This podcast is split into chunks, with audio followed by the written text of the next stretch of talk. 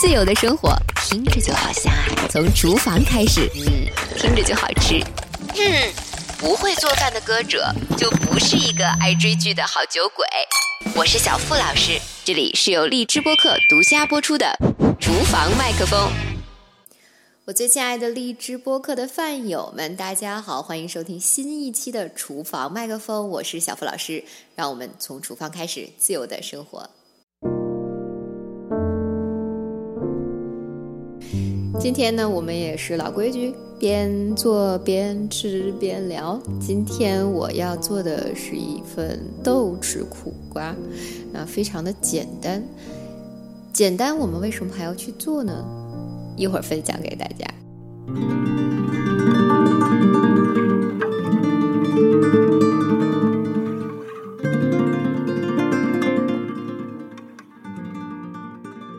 那豆豉苦瓜的做法。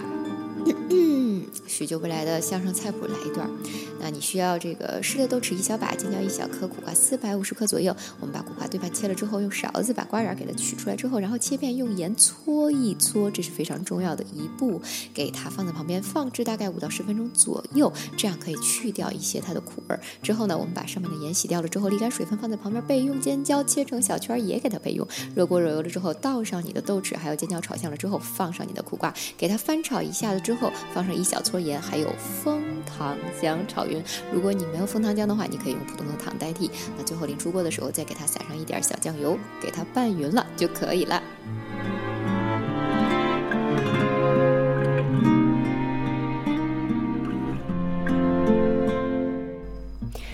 今天的治愈呢，是来自一部叫做《独木舟行者》的纪录片。我上周啊看了一下片头，觉得非常好看，我就想着。我这周要抽空把它看完，作为这个星期给我自己的一个治愈。那这独木舟行者跟豆豉苦瓜的关系到底是什么呢？嗯，饭友们且听我慢慢道来。我还记得我小的时候，其实很讨厌吃我爸做的苦瓜，也因为这样，我都觉得苦瓜是世界上最难吃的东西。而且时至今日，更加过分的事情是，我爸做的苦瓜，为了遮掩苦，他选择的是在里边放上同等量的辣椒，而且是非常辣的那种。也就是说，我爸现在做的苦瓜是又苦又辣。我模模糊糊的记得我吃过一两次我大姨做的苦瓜，很好吃，完全不苦，甜甜的。但是，可能因为我爸给我做的苦瓜叠加了我的记忆吧，我就是很讨厌苦瓜。那到现在我知道了这个方子，我爱上了吃苦瓜之后，很多来问我菜谱的人，其实都是孩子的妈妈。可见，营养的菜其实虽然妈妈们都希望孩子能吃，但是无奈良药苦口啊，就好像忠言逆耳，所以。当我跟我爸说这个菜的做法的时候，我爸竟然还有理了起来。他说：“没有苦还吃苦瓜干什么？吃的就是那个味儿。”哎，我现在想想，我既不喜欢我爸做的苦，嗯，好像也不再是喜欢当年我大姨做的那种完全没有了苦，只有。甜的苦瓜，可能也因为人活到这个岁数了吧，知道人生一世，现实有苦。但是，更重要的，我倒觉得应该是怎么学着能苦中作乐。逃避虽然不是办法，但是硬上纯忍着，肯定也不是什么长久之计吧。昨天我下班的时候，其实已经很晚了。大概九点半十点的样子吧，我当时站在电梯间，还有另一个送外卖的大叔一起等电梯。楼门口呢，就突然传来了一个小男孩不太高兴的声音，被他妈强拉着手往前走。孩子也就大概是二三年级的样子吧。他当时在嘴巴里嘟嘟囔囔的，大概意思应该是说学校做了哪方面的时间上的调整，然后就反正没有时间去做他妈妈的口算了。他可能是想要求他妈妈帮他把这个额外的妈妈留的作业看看能不能取消掉啊。一边说一边就走到了我们的跟前儿。那这个时候呢，他妈妈突然就一脸严肃、特别正经的跟他说：“没时间你就自己调整自己时间，自己安排，把口算做了。总之，我计划的事儿是不可能改的，你也不可能因为一点小事儿就选择不做。那要是这样子的话，大家都不要活着了。”我就看那个孩子低着头。嘟着嘴巴，从牙缝儿里挤了几个字说：“你就是爱反对我。”他妈说：“谁反对你了？就是你。”哇！这时候他妈突然把声音提高了八度：“反对？谁活着不累？我还不想做饭呢。”这时候，小朋友把自己的声音压更低了，咬着牙说：“那你可以不做呀。”哇！他妈睁大眼睛，突然就把孩子的身体。拽了一下，转向自己，跟他说：“不做，我不做，你吃什么？我不干活，钱从天上掉下来。我告诉你啊，别想了，你自己调整，口算必须做，自己安排时间。”说完这个话之后，他们也下了电梯了。外卖大叔特别无奈的笑着看着我，好像是想要跟我征求点共同意见，但是没想到我稍微抿了抿嘴，没说话，大叔就直接说出口。哎呦，这么教育孩子可不行，这压力得多大！以后长大腿成什么样？你说是不是？我就继续微微笑，不说话。大叔似乎觉得有点落寞啊，就摇了摇头。出了电梯之前，又自言自语说了一句：“哎呦，这可怎么整啊？弄得孩子压力多大呀！”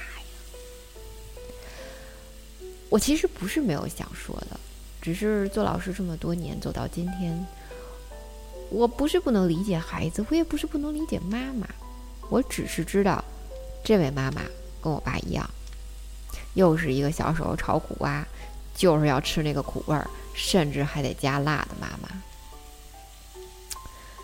我不需要完全的甜，但是我觉得，其实跟孩子沟通的过程之中，告诉他苦中作乐，撒点盐，留一点苦，去一点苦，才是人生啊。我觉得也未尝不可呀。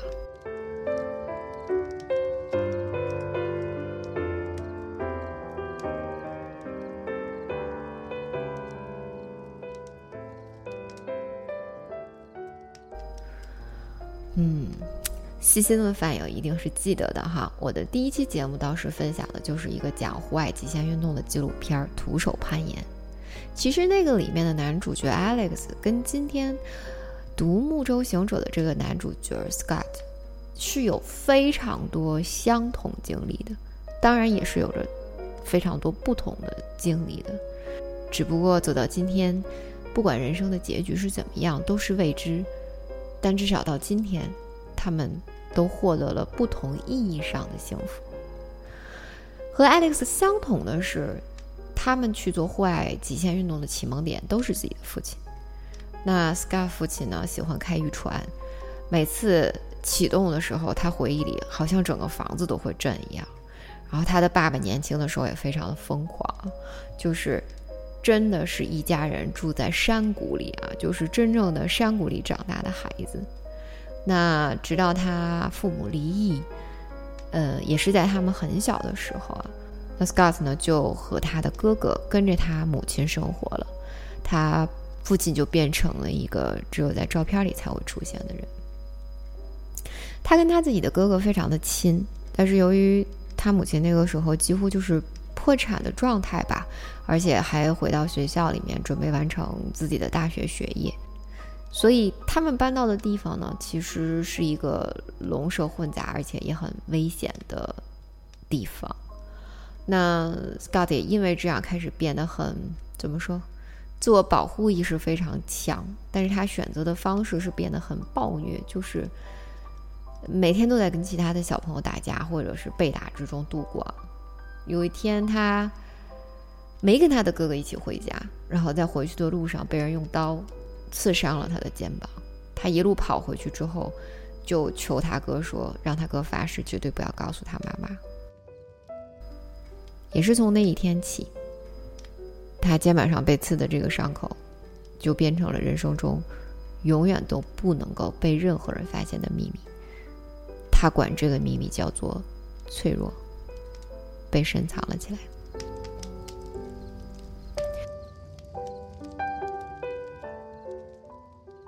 一家人呢，在妈妈完成学业之后，就搬离开那个危险的住家环境了。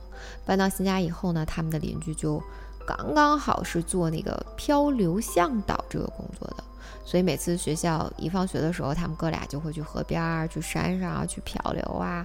那这一家人，用他哥哥的话说是，给了他们兄弟俩人生一个新的可能，也让 Sky 自己意识到，就是比起去打架啊。做违法的行为，开 party，人生还是有更有意义的事情的，所以他们兄弟俩就开始暑期兼职打工，也去做漂流向导。在这个期间里呢，Scott 第一次玩独木舟。当时用他们这个邻居家大哥哥的话说，就是如果漂流是开大巴车的话，那独木舟就是开跑车。那不用想了，毫无疑问，Scott 绝对是选择开跑车的人。暑假之后呢，他当时也是跟 Alex 一样面对抉择，只是不一样的是，Alex 是学霸嘛，他其实是考上了好大学，自己决定辍学呢去攀岩的。但是呢，Scott 比他早一些，就是他的抉择是到底去考大学呢，还是就直接去做漂流向导？那他选择了后者。当然了，这也是开启了他人生中。势不可挡的独木舟先驱的这样子的一个 篇章吧，因为那个时候没有那么多人玩独木舟啊。那 Sky 开始呢，就让他哥用家庭的那个录像机去拍一些片子发出来。尽管是回头看技术实在是很糟糕，但是确实独木舟这个户外运动让他们哥俩给玩火了。所以呢，他本人也开始逐渐就变成他们这个独木舟圈子里的一个年轻的小偶像啊。人生里也多了更多的小伙伴，但是也因为是这样，那几年里越来越多的人参与进来之后，也有越来越多的人就在他眼前被河流带走，再也找不回来。所以眼睁睁的看着一个又一个的人离开，他自己也变得越来越神经质，越来越紧张。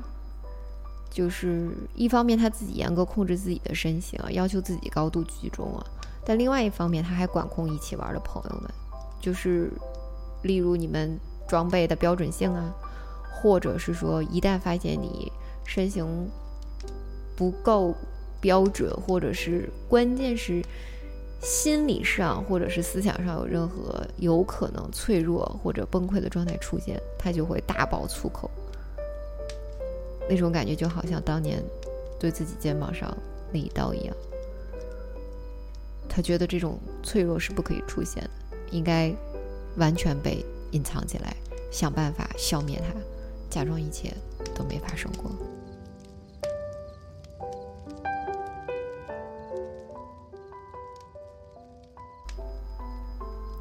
如果你够专业，那玩任何运动肯定都有一个极限的挑战目标，对吧？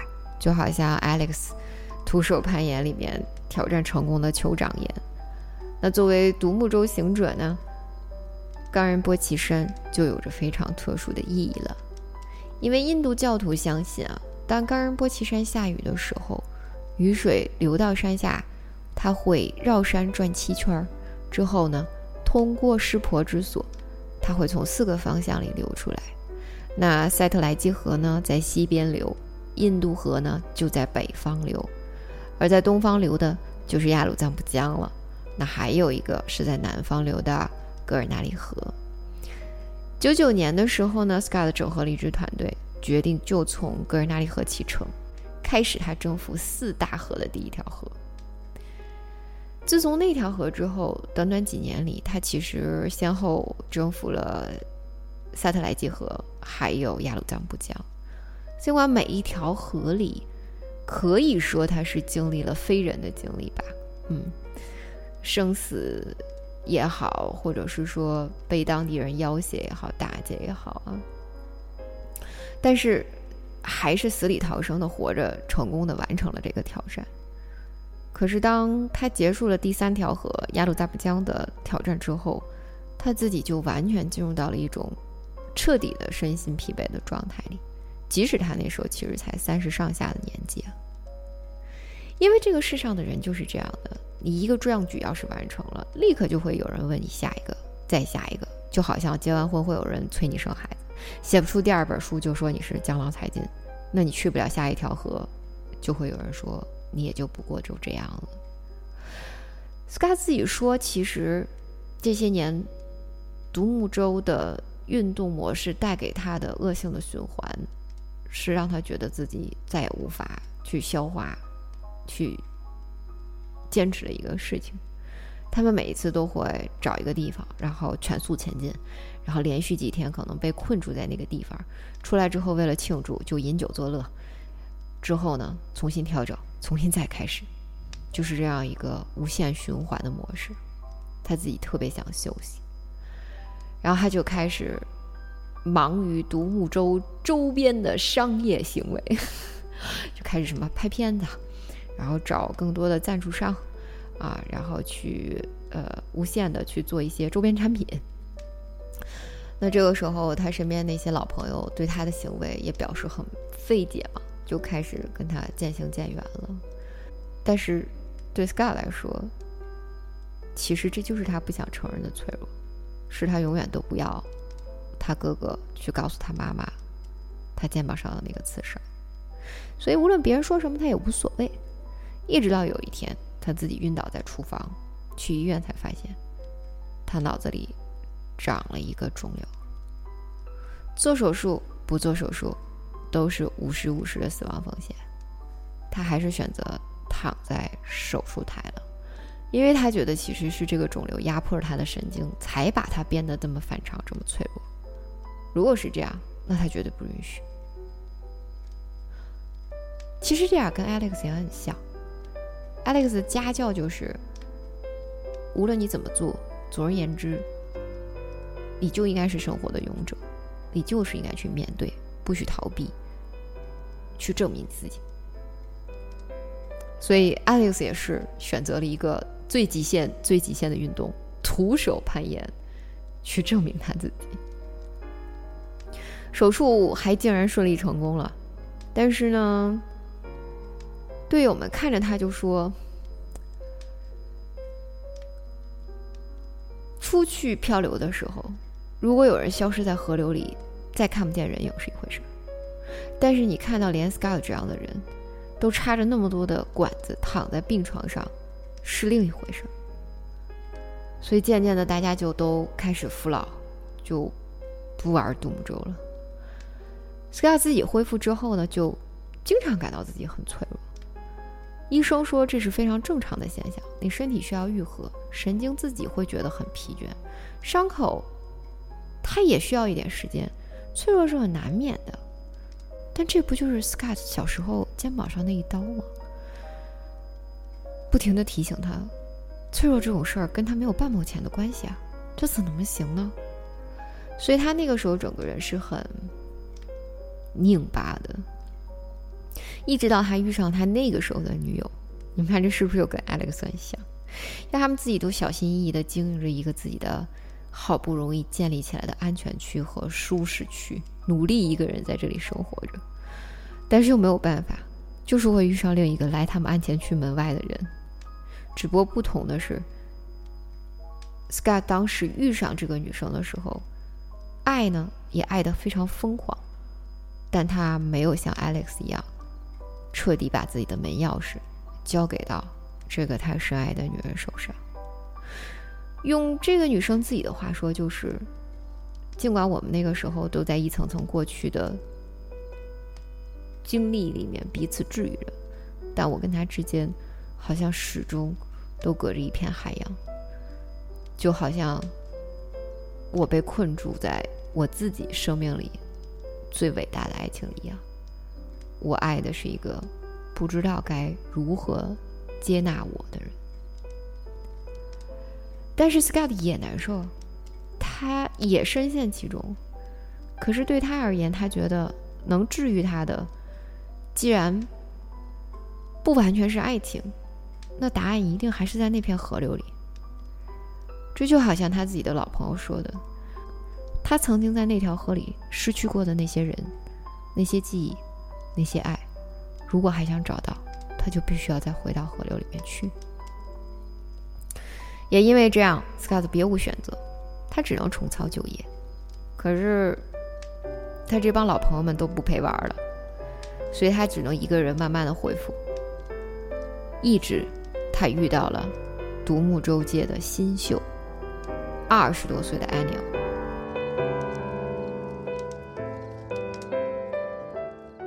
这个孩子一开始看到 Scott 的时候，就觉得这个是他小时候的传说，是偶像。但是在一起玩久了，他就觉得，哎呀，就像一个大朋友一样。然后正好那一年，他们想要去巴基斯坦，所以想也不用想了，他们两个人一起去了。第四大河，也就是印度河。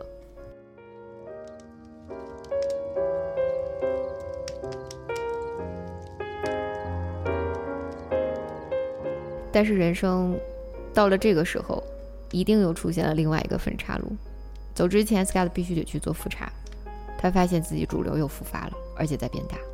医生跟他说：“你要是不接受化疗，就是死路一条。”但 Scott 左思右想，他决定放弃治疗。直奔印度河。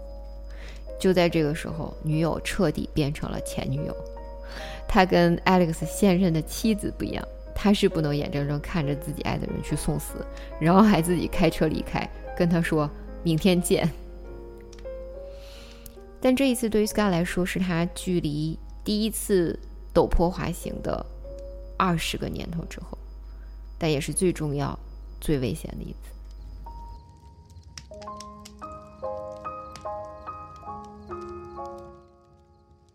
Sky 自己说，他一生都把脆弱推在门外，但是当他真的脆弱的时候，这群二十多岁的小屁孩儿，这些独木舟的行者却没有推开他，带着他恢复体型，陪他跑到印度河。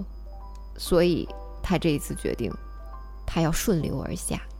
要是受伤了，那就是命中注定；要是真的离开了，那他也无怨无悔。不用想，既然这个纪录片播出了，他肯定还是成功了，对吧？当然，这不是普通人的生活模式，肯定也不是谁遇到了都能够化解的奇迹啊。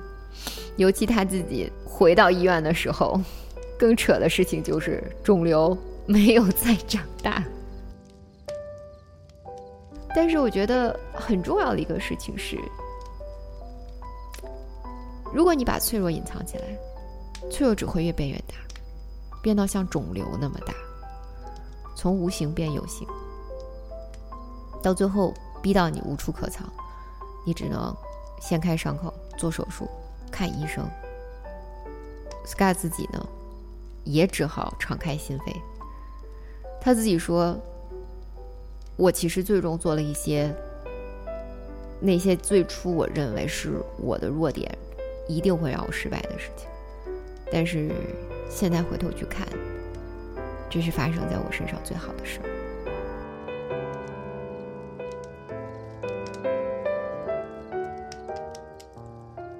其实无论是 Alex，你看他去挑战这个徒手攀岩，起因其实是因为家里面对他的这个教育，对吧？勇者无畏，不要逃避，没有借口，证明你自己。而 Scott 呢，他是为了掩饰脆弱。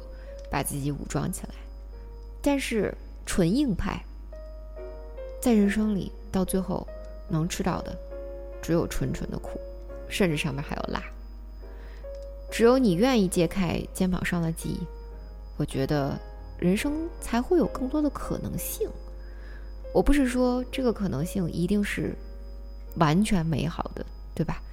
毕竟生命是无常的，但是有一个可能性。难道不是咱们人生里面活下去最值得期待的事儿吗？所以我觉得，苦不是不好，良药确实苦口，但是也有很多医生会在你吃完药了之后给你糖吃啊。苦瓜的存在，搓一点盐，苦甜相伴，苦中作乐，这不是挺好的吗？应该说这才是人生的正解吧？饭友们说对不对？好啦，今天的治愈就到此为止了。中秋假期要是有空的话，记得看一看这个纪录片。如果没看过徒手攀岩的话，可以一并加餐。到最后记得啊，订阅转发厨房麦克风。我们下期节目见。不会做饭的歌者就不是一个爱追剧的好酒鬼。我是小付老师，这里是由荔枝播客独家播出的厨房麦克风。